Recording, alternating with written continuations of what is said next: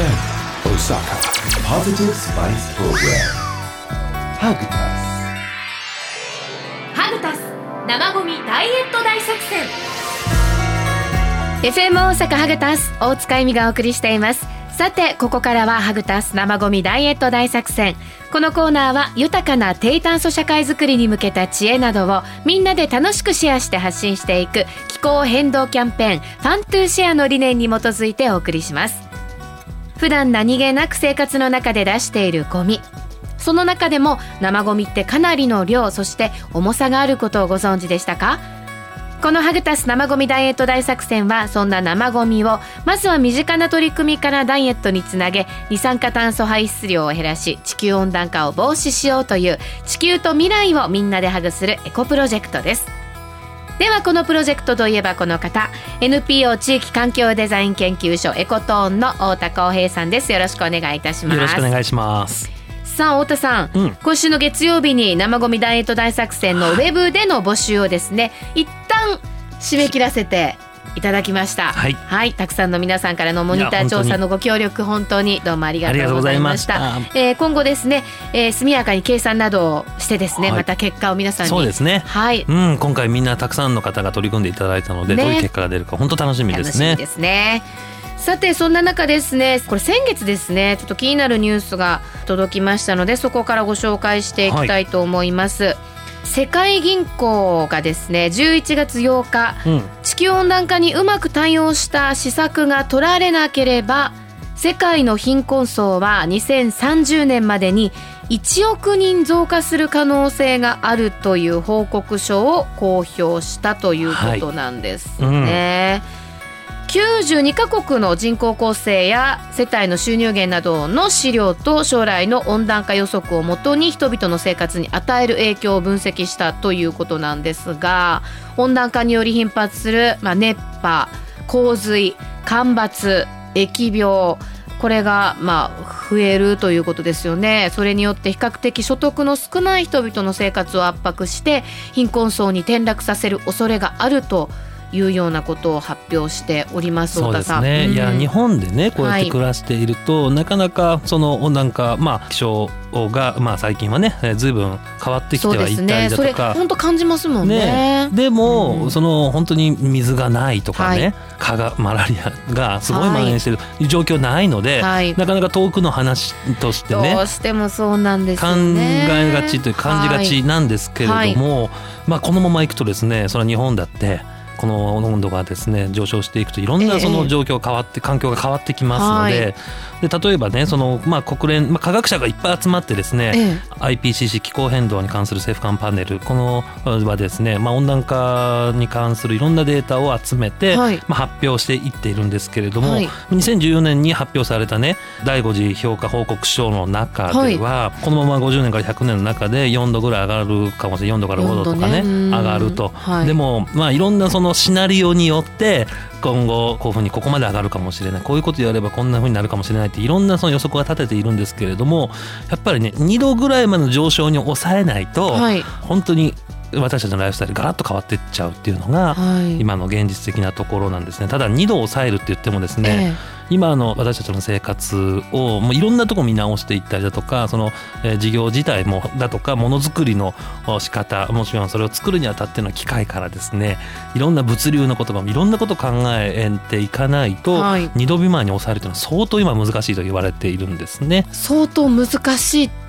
ことなんだ。うん相当難しいただこれがみんな同じ方向を向いてねうん。やろうっていう話になればいいんですけれども、はい。やっぱりその2度前に抑えようと思ってる自分たちの経済活動がなかなか伸ばせないというか縮小してしまうんじゃないかとかうん今までこういうふうにできてたのにこんなことができなくなるみたいなネガティブな話がねどうしても頭によぎりがちというか。そうですうねん。でもそこで例えばなかなか事業収入が得られないようなことになってきたら別の新しい技術とかね新しいそのものづくりの中ではい。その分を取り返していくような、うん。あのちょっと発想の転換とポジティブな取り組みを進めていくことがですね、うん。あの温暖化を止める話にもなってきますし自分たちの生活だってより豊かにしていきたいと皆さん思ってると思います。そ,、の豊かさっていうのもそれぞれいろんな価値観があの今出てきてるので、はい。どういうふうになっていくかっていうのは本当に私たち一人一人にかかってる部分ありますけれどもうん。とはいえまずはその4度以上上げないように、えーしていかないとですね本当に今大変なことこれがこういうことが起こってくると諸外国今そのね貧困層の話が,、はい。がニュースでこれなっていますけれども、はい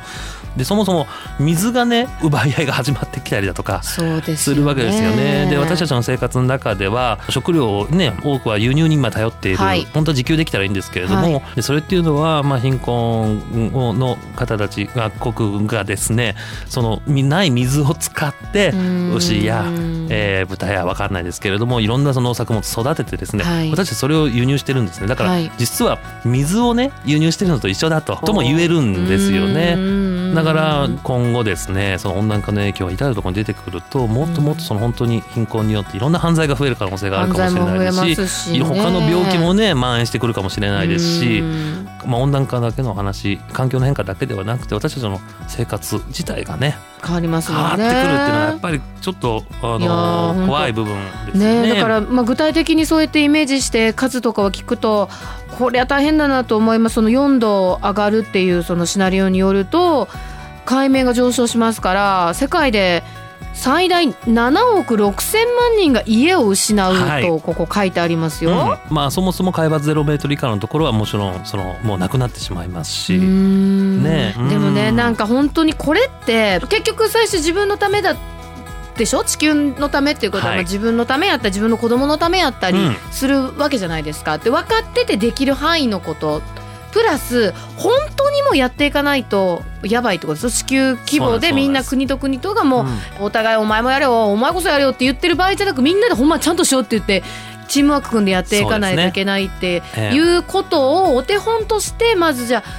あ他の国に示せるかどうかっていうところもうん。大事ってことなんですよね。ね、だからその温度をちゃんと日本がね技術大国ですしうん。取れたらいいんですけれども。うん。さあね。もうこれもうなんかもう決まりとしてやりなさいっていう法律とかができたりとかする可能性とかもあるんですか、えー一応ですねその今 COP21 が、はい。開催されてますけどここで新しい枠組みできますが、うん。この時までにこんだけそれぞれの国が言ったこ約束したことは減らそうねっていうことになってくるので,、でそれに対する罰則も含めてですね、うん。あのちゃんと用意はされていると。ねだけど、うん。本当罰則があるからやらないといけないっていう形にはしたくないけどはしたくないそうなんですよ。したくないけどもそうんそれをせざるを得ない状況まで今来てるっていうことですよね。そうですね。まあだから日本が持ってる技術をいかにですね、うんその省エネルギーの技術、再生可能エネルギーのお技術もいろいろありますので、はい。それを海外でねうまく活かすような形だったりだとか、はい。まあ他の国にその貢献できることをたくさん私たち一人一人持ってるので、はい。うん、そういうノウハウをですねぜひ広げていく中で温暖化食い止めるようなね流れ。であとは国の方もおうまく達成できるようにそれを後押しする。うん。うん。今環境の活動っていうのはどうしてもね影に隠れがち。まあ今今やもう当たり前の話になりつつあるんだけれども、はい。うん、でもやっぱり掛け声で終わってる部分っていうのはたくさんあるのでね。ね実際これをどう生活の中だとか事業活動の中に落とし込んでいくかっていうことが本当に求められてるんですけど、はい。進んでるようで進んでないんじゃないのみたいなね。なるほど、ええ。まあ、こういう環境問題先頭を立って太田さんも長いこと取り組んでいらっしゃいますからどうでしょうその、まあ、新しくお仲間になってくる今の若い世代とかの興味とかっていうのは、太田さんが学生の頃持ってた感覚とはまた違う感じですか？本当に僕らの時代とはまだ全然違って違う。うん。僕らもう10年20年経つとやっぱりそのもっとグローバル感覚が今の若い方たちにはありますし、はい。いろんなその考え方の多様性に触れるられる環境に今いるので、ううん。ん。やっぱり自分たちの生活だけじゃなくてみんなが幸せになれるような生活はどういう形かなっていうのをあの昔に比べたら随分考える若い方たちが増えてるなって思いますよね。か気になるという方ぜひともですねもっと太田さんにこんな話聞いてみたい。そんなメッセージでも構いませんのでぜひともハグタスにお寄せいただきたいなと思います。今日はちょっと真面目なコーナーに本当ですね。いつになく太田さんがなんか賢な感じでこれ。そうやったかと改めて思ったりした私でしたけれどもそして大きな大きな国としての取り組みだったり世界的なこともそうなんですけれどももちろん身近な私たちの生活が重なり合ってその大きなものになっていくので、はい。そこが一番大切なところであることに変わりはないんですよね。はい。ぜひとも日々のルーティンの中毎日の中に生ゴミダイエットを取り入れてみてください。ゴミを運んだり焼却することに対する、えー、負担軽減につながります。二酸化炭素排出量を減らし地球温暖化対策につながっていきます。ぜひとも取り組んでみてください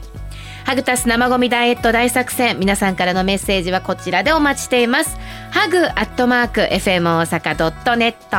hug アットマーク FM 大阪 .net までお願いします。ハグタス生ゴミダイエット大作戦。この時間ご一緒したのは NPO 地域環境デザイン研究所エコトーンの太田光平さんでした。ありがとうございました。ありがとうございました。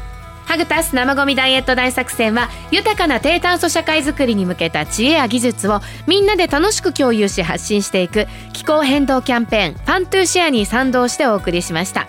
Fun to Share また NPO 地域環境デザイン研究所エコトーンについてはハグタス生ゴミダイエット大作戦のブログにリンクがありますのでそちらをどうぞご覧になってください。